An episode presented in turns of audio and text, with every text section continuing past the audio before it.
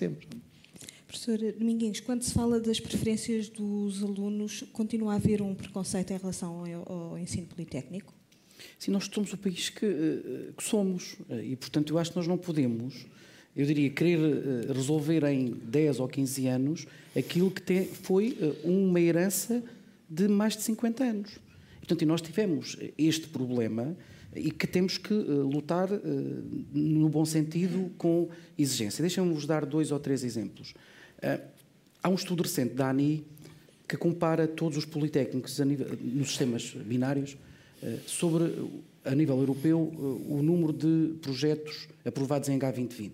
Acho que ninguém duvida da exigência e da competitividade dos projetos H2020. Quando comparamos mais, são 12 ou 13 países europeus que têm sistema binários, os politécnicos portugueses são aqueles que têm mais projetos H2020 aprovados em termos absolutos mais que os espanhóis, mais que os franceses, mais que os holandeses, muito mais que os finlandeses, porque tem havido uma, essa aposta em termos de qualificação. E, portanto, há verdadeiramente, eh, em alguns casos, do ponto de vista social, esse estigma que não eh, é confrontado depois pela realidade. Eh, deixe-me dar-lhe um exemplo muito concreto, porque fazemos isto. Os nossos licenciados em automação e controle industrial, é um nome assim um bocado estranho, mas que tem muito pouca procura do concurso nacional de acesso, são alunos que ao fim do ano estão a ganhar 2 mil euros líquidos nas empresas multinacionais. Qual é o curso? Automação uh, e controle industrial. ok? Não, uh, para, para, notarmos, basicamente é robótica. Uh, se chamássemos robótica, era a mesma questão. se nós formos olhar para os cursos de enfermagem, que genericamente quer as universidades, quer os politécnicos têm, mas é, é ensino, é um curso que tem desemprego zero. E se nós olharmos para os nossos alunos, que estão, eu diria, colocados na maior parte dos países europeus, ou nos Estados Unidos, ou no Canadá, são dos profissionais mais reconhecidos.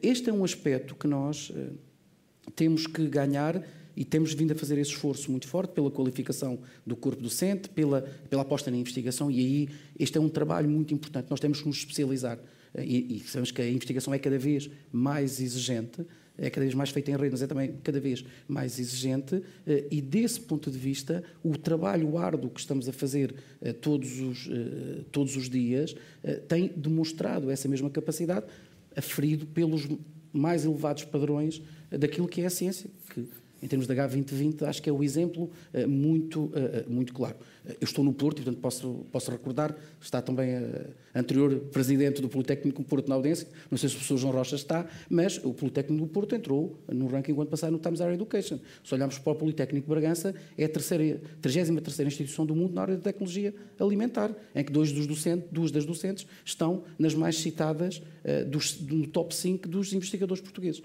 É um trabalho eh, que é árduo, é um trabalho que exige muita perseverança, é um trabalho de muita exigência e este foi algo que nós, eh, eh, que nós fizemos e também obriga a especialização. E, portanto, e se olharmos sempre para o Politécnico de Bragança, no estudo é apontado com dificuldade de atração de estudantes.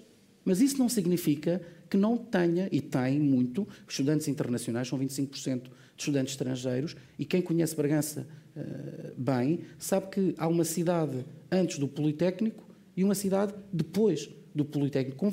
Existem essas cidades pelo país inteiro. E, portanto, eh, essa lógica, o país ganha muito pouco com essa lógica de rivalidade entre universidades e politécnicos. Ganha muito mais com a complementariedade eh, entre universidades e politécnicos em benefício da qualificação e da investigação e com aquilo que o professor João Guerreiro dizia.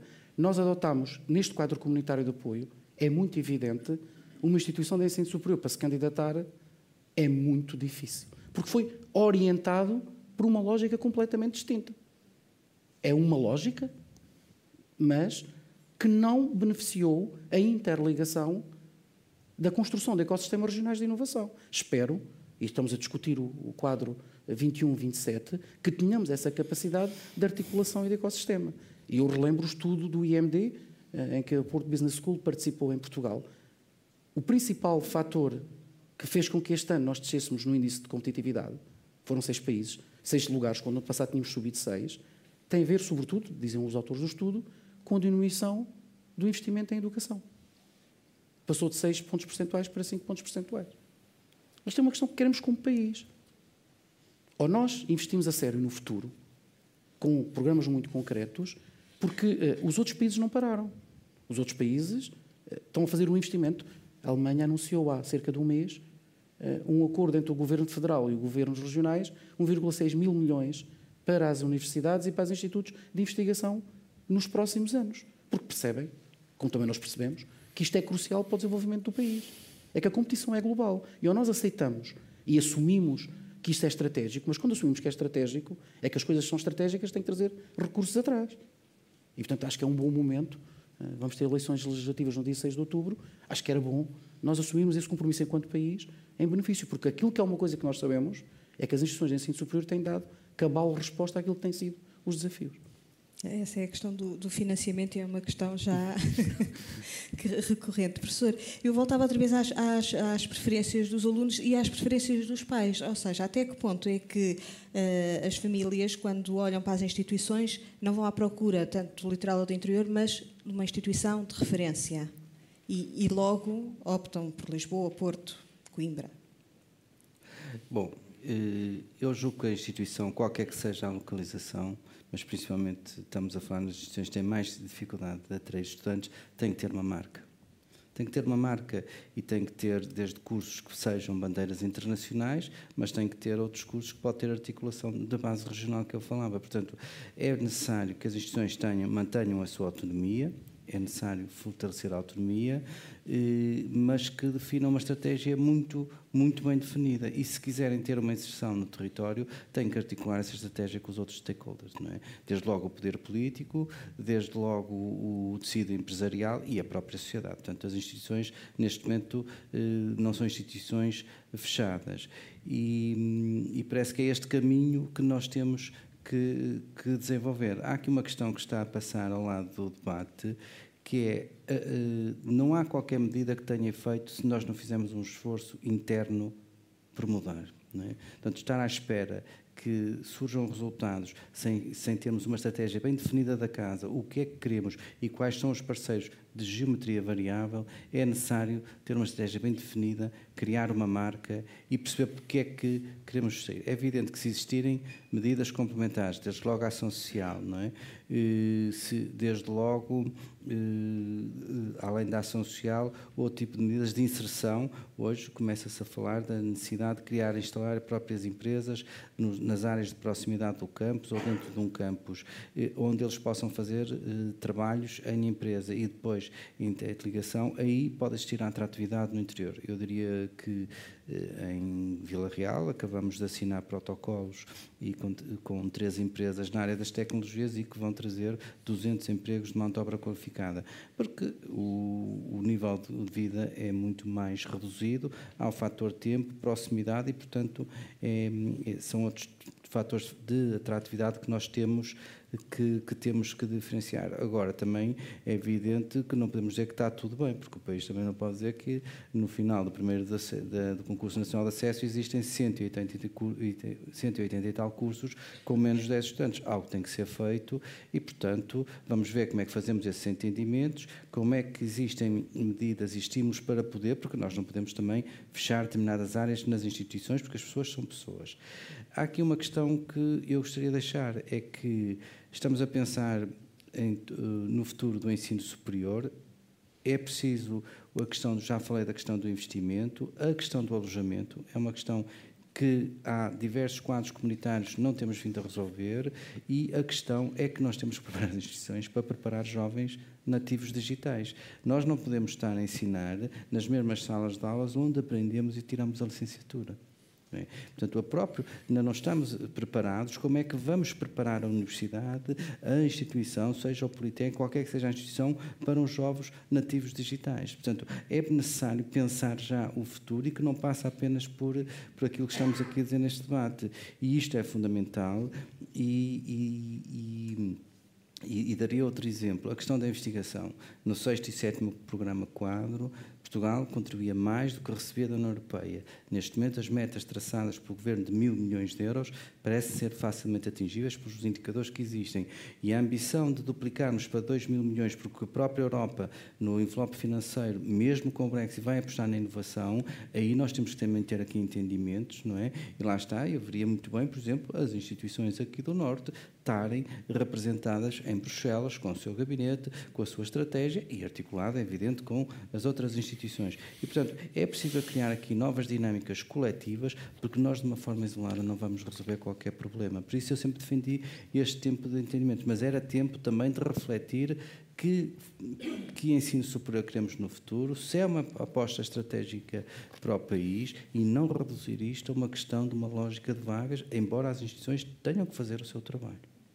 A professora Carla Sá, entretanto, eh, não há, não há boas notícias, não é? Porque nos próximos 10 anos o número de alunos à partida continuará a diminuir. Sim, sim, a demografia não nos vai ajudar neste, neste processo, por isso nós temos mesmo que fazer todo, todo o outro caminho que temos vindo aqui a referir, no sentido de atrair alunos de, de, de alguma maneira.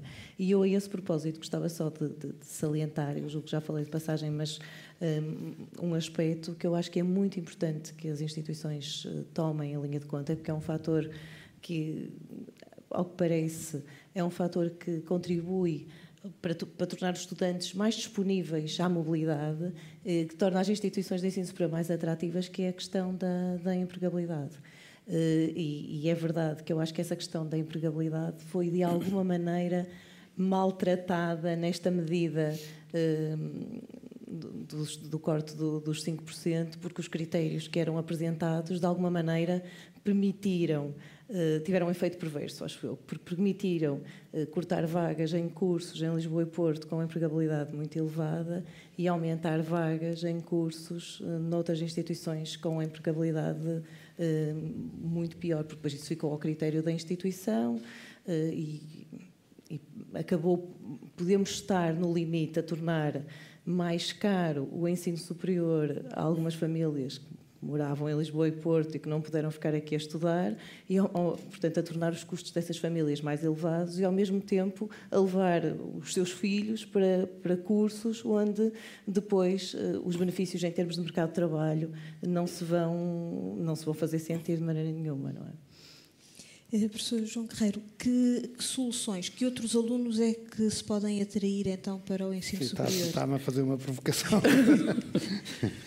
Não, é, quer dizer, eu, eu, eu acho que é verdade. Enfim, há estudos que dizem que nós vamos manter uma, uma capacidade de, de, de, jovens à entrada no ensino superior, sobretudo aqueles que vêm do ensino científico-humanístico da ordem dos 50 mil, 60 mil, 70 mil, e, portanto, admitindo que 90% podem podem ser candidatos ao ensino superior. Enfim, o, o ideal é que pudesse, pudesse haver mais do, mais do que isso. Enfim, mas nós, temos, nós já temos um, um indicador que é relativamente interessante quando comparado com, com, os países da União Europeia, mas temos um fluxo grande, enfim, que está em discussão eh, e que gerou alguma polémica nos últimos meses, que tem a ver com os, com os estudantes que completam o ensino secundário profissional. Eh, e, portanto, esses estudantes que completam o ensino secundário profissional no cômputo global de quem do contingente que completa o ensino secundário eh, representam 40%, a tendência até é que aumentam e possam representar no futuro cerca de metade, 50%, e têm dificuldade de entrar no ensino superior eh, com os, os atuais critérios que, que, são estabelecidos e que são critérios específicos da componente científico-humanística e não desta componente profissional. E, portanto, discutiu-se nos últimos uh, meses uh, como é que nós podíamos fazer entrar esse fluxo dentro da, da, da, do, do, ensino superior. São cerca de, neste momento, 28 mil uh, alunos que terminam os cursos profissionais do ensino secundário. houve, grandes discussões.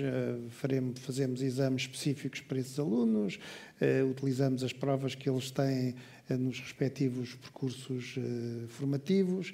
Eh, são provas que não são nacionais e, portanto, são, de certa maneira, eh, se utilizarmos exclusivamente isso, introduzimos aqui diferenciações relativamente àquilo que são os, os, candidatos do ensino científico-humanístico e, portanto, esse é um assunto que está em aberto, sendo certo que o, o, que se pretende é, por um lado, cruzar aquilo que, é, que são as necessidades de qualificação da população e, portanto, trazer cada vez mais estudantes para o ensino superior, mas também eh, encontrar mecanismos de mérito que possam avaliar esses estudantes no, no, no que respeita à entrada, do, à entrada do ensino superior.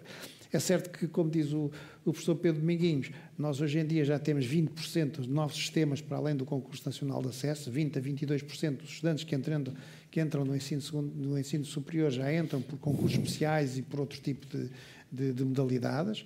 Eh, eh, e, e, são muitos desses estudantes, eh, estudantes que têm um background no que respeita ao ensino secundário também, que, enfim, que não têm as características do ensino científico humanístico.